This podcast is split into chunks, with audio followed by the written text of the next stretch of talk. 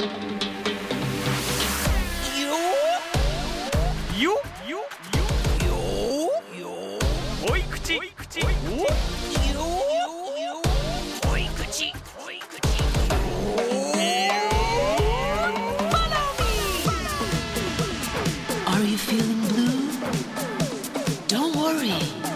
think by yourself. What you gonna do? 濃い口濃い口 J-Wave All Good Friday ふんどしマスターの LiLiCo です。みんな元気。ヘイヘイ稲葉友です。一度でいいからチャレンジしたい髪型はパンチパーマよろしくお願いします。いいね。さあオールグッドフライデーでは毎週悩める子羊さんからのお悩みにフォローミーというコーナーでお答えしてるんですがこちらの濃い口フォローミーではお昼のラジオでは紹介しきれないディープで濃いめのお悩みにがっつりお答えしております。さあそれでは今日もしっかりお答えしていくわよ。それでは始めましょう。よ恋口。Follow me では早速読んでいきましょうか。ラジオネームゆな太郎さん。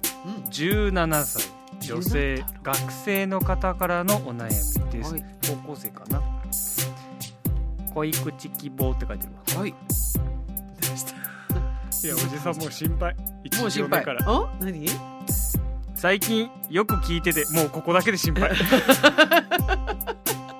他にもっと聞くもあるって高校生 Vaundy とか聞けよ。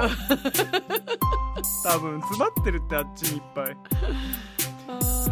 でまあでも聞いてくれてるからね。聞いてくれてるのね。送ってくれてるから。ありがとうね、はい、最近よく聞いてて人生山あり谷ありなんだなと高校生ながらに痛感いしてます。やもう本当素晴らしい。この番組の目的何なんだよ。いやでもねこれはもうもう生き方合を教えてあげるっていうね。あのこういうふうにやった方がいっぱいねするそう傷つかないっていうね、うん。そういうこともあるんだ大事。高校からこれ知ってたらもうね。OK よ、さあそんなゆな太郎さんがね、うん。えー送ってきてくれましたけれども。私は小学3年生の時に母親と父親が離婚して父親と疎遠になっています。はい。そして小学4年生で母親が再婚して他人の男性が父親になりました。去年の9月に母親が再び離婚しバツ2になりました。最近血縁関係のある父親に会いたいなと思い始めました家の場所は覚えていて電車と徒歩で行けるのですが父親の家に行く勇気がありません。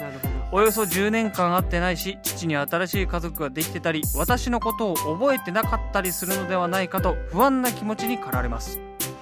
夢に出てくるぐらい会いたいのですがなかなか勇気が出ません。会いに行って何を伝えるべきなのでしょうか。復縁はもう不可能なのにそしてお母さんに会いに行きたいとか会いに行くということを伝えるべきですか？ここで会いに行かないと人生損しますか？お二人からのお言葉もらいたいです。というだからこう離婚してるしまた再婚して離婚してだけどそのまあ血縁関係のある血のつながりのあるお父さんに、えーこの17歳という年齢になって会いたいなって思ったと改めてまずねゆな太郎さん。うん。ゆな太郎さん一つはね絶対忘れてないよ。お父さんあなたのこと。当然もうもうそれはもちろん覚えてる。うん。毎日のように考えてると思うしあの結婚っていうのはねもう、まあ、よく聞いてくださってるんで恋口を、うん。なので、ね、山あり谷ありっていうのは分かってるわけだから あの本当にね結婚が嫌いになるっていうよりもあの、ね、そのお互いのねそのあの、まあ、性格だったりとか、まあ、相手のことが嫌になって別れてるわけだからゆな太郎さんのことがあの嫌になってどうのこうのじゃないのよ。これはたまたまお母さんとはちょっと合わなかったかなっていうような感じなのね、うん。で多分私の中の経験ってあの私の周りは本当多くも離婚しててあのやっぱり17歳18歳ぐらいになると会いたくなるのよやっぱり、その時は例えば親が喧嘩しててあんまり会いたくないなってお母さんを傷つけたとかお父さんをねバカにしたとかっていろんな話を聞くから会いたくないってその時は思うんだけどやっぱり大人になると自分のルーツを知りたいっていうのは結構ね人間誰しも割と気になる。ずっと嫌いだったけどやっぱりちょっと聞きたいなっていうのはよくあることだから。本能的だよね、そこはあるそう。でこれ多分ねゆな太郎さんのねあのお母さんもね多分ね覚悟してると思うの。いつか、うん。お父さんに会ってみたいっていう風に言ってくるんじゃないかなと思ってお母さんも多分ね静かにね一人で考えてると思う。うんそこはね。だからまああのうんまあ、黙っていくとちょっとなんかねいろんなことがあるかもしれない、う。んだからあのいきなりねお父さんのところに行きたいんだって言うとちょっとお母さん動揺してしまうかもしれないし今もう相手いないんでしょ？多分ね、だからあのもしかしたらお母さんがすごくこうあの愛？まあね、ゆな太郎さんへの愛はあるんだけれどもそのパートナーがいなくてもしかしたらちょっと不安を感じてるかもしれないからあのなんでしょう？えーお父さんってどんな人だったとかそのそういう聞き方から始めた方がいいかもしれない。で10年会ってないからってあの会いに行った時に絶対すぐ分かる。誰だか。うん。うん絶対に。これはねそれが家族なのよやっぱり。あの縁は切れないからそこはあの気持ちの縁はね切れるかもしれないけどでもあのあなたのお父さんであるっていうことはお父さんも絶対にねそれは覚えてるからね。だからやんわりとなんか喋ったらお母さんと、ううん。んまあ、小学3年生までうん。家族で暮らしててっていうことだったらまあ多分大丈夫だと思う。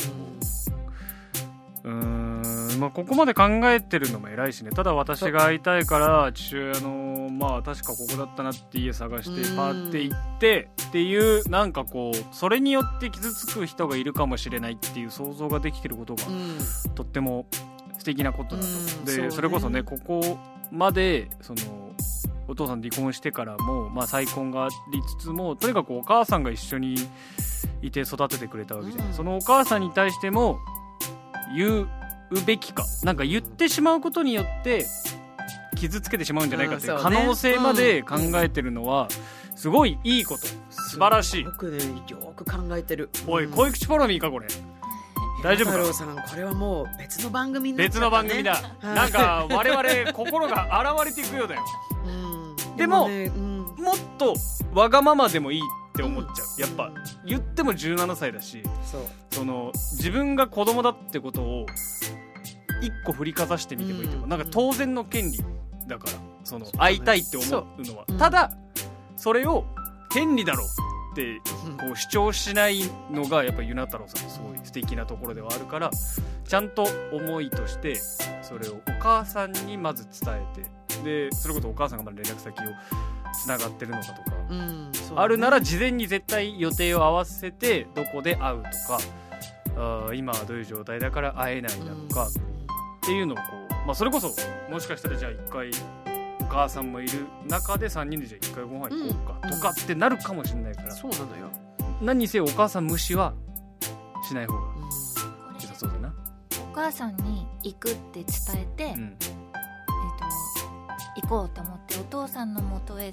急に行くのはやめた方がいいですよ、ね、やめた方がいいです、あうん。それは。の向こうの事情もあるただそれは分かってるもんね今と。うん、分かってる分かってる。全然。であのもしかしたら本当におっしゃる通り向こうに家族がいるかもしれないしでもねそれってねあのね旅するジーンズと16歳の夏みあたいもうねこれとってもねあの涙は流れるけど、うん。とってもねあの分かりやすいこの、うん。まあ、16歳はい。のがテーマだから4人の16歳の女の子たちだから、あの同じねあの悩みを持ってる人があの出てくるのねこの映画の中で。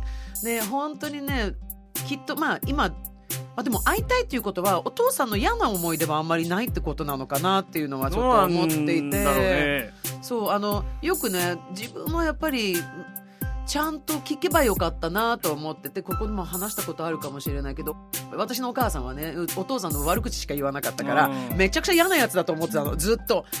で初めて喋った人えめっちゃ陽気なやつっていうかむしろむしろ私この人の血引いてるなってあの思って一緒にいて元気になったから大人ってねいろんなやっぱりこうね特に離婚とか喧嘩とかした時ってすごく悪いことを言うのでまたそれにねもう上乗せして悪口を言うからあのまあゆな太郎さんはお母さんから何を聞いたかはわからないんだけれどもその今まで別のねあのゆな太郎さんが言う知らない他人の男性と 2回暮らしてるわけだからねあのとってもねそれをそのおかげで成長してると思うの。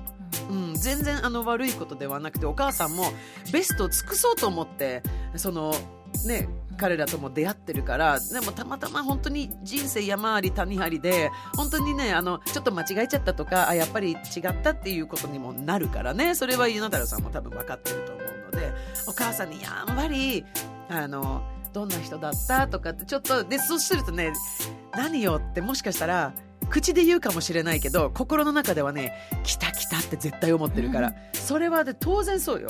うん。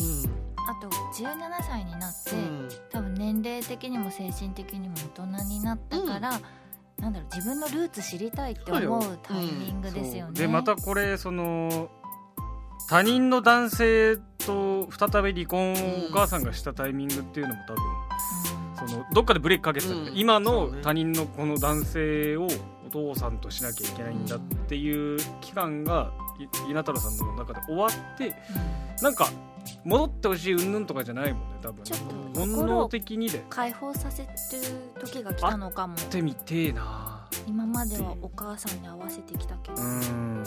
私ねあのゆな太郎さんに、まあ、日本だとちょっとあの考え方違うけどスウェーデン的な考え方にするとあのすごく家族が増えると思うの。もしかしたらね相手に。お父さんの家そう族うん。家族も再婚されてて。そうゆな太郎さんを愛してくれるからねこれは。ね、あのちょうど私の知り合いがねあの完全に大人よ。完全に大人がやっぱお父さんが出てたんだって、うん。子供の頃。でうん。ずっと会わなかったの。それで亡くなったんだって、うん。であの相続のあの、話があって、まあ、なんかつてってこうあの、まあ、連絡が来たわけ、で何もいらないって言っても、うん。あの嫌な思い出しかないから全部放棄して。全部放棄してでもね会いたいって言われたんだっおてその向こうの家族で。ファミリーに。だからあリリコさんが前そのあの家族って増えるんだよって、何歳になっても増えるんですごくみんなと今仲いいのその人。わそうだからそういうこともねあるからだから自分が何かをねもうちょっと年取った時にいろんな山あり谷ありでなるかもしれないからその時に支えてくれる新しい家族かもしれないしお母さんもお母さんでいろいろ成長をしてだって17歳っていうことは多分お母さんも全然私より若いし多分あのいろんなこう経験をしてもしかしたらどこかで前のね一緒に住んでた、ね、ゆな太郎さんのお父さんのことを少し理解なのか、そのまあ許すっていうのかあのあっても大丈夫っていうやっぱりお父さんだからっていうふうに考えてると思うから、あのまずねお母さんずっと支えてくれてたあのお母さんにやんわりと言ってでその反応を見てうん。そこでキレられたらちょっと難しいよね。うんまあ、そんな人はもういないみたいな感じであの切れたらちょっとあれだけどただこればかりはね、まあ、対人なのでちょっとやんわり言ってみたらどう？うん。あのーまあそうね。稲太郎さんがどんぐらい会いたいかにもよるんだよ、うん。これは別に喧嘩してもいいしね親とは、うん。会いに行きたいうん。んだけどいいっていう許可制ではないんだよねこれ厳密に言うと、うん。もちろん会いに行きたいっていう意思として伝えて、なんでとか聞かれても、まあ、なんでって言われてもって話じゃん、うん。それはそんだけ会ってない人だ。権利の主張をしていいよね。そうそうそう、うん。で強行は難しいんだけどギリしていいのね。そのお母さんに対して。私は会いに行きたいから行く。っていう宣言をしてそこから何とかしてお父さんに連絡取ってとかなのか。まあ揉めないのが一番いいんだけど、うんお母さんに「ああそうか。会いたいって思うんだ。じゃあなんか連絡してみるわ」っていう流れになるのが一番いいけど。まあなんかその一発突っぱねられただけでなんかあーこんな気持ち抱いちゃいけないんだって思わないあーそうね。なんか俺うん。そういう心の折れ方知ってて、うん。なんか何回かねそういう経験をしたことがある、うん。あのそれで終わりじゃないから意外とそう。そのこと物事によるしその日のその人の虫の居所にもよるから、お母さんのねそのすごくその日嫌なことがあって気分が落ち込んでる時にあの稲太郎さんから「あの前のお父さんに会いに行きたいんだけど」って言われたら、なんかそそれだけですごく嫌な気分になる可能性もあるから、うん。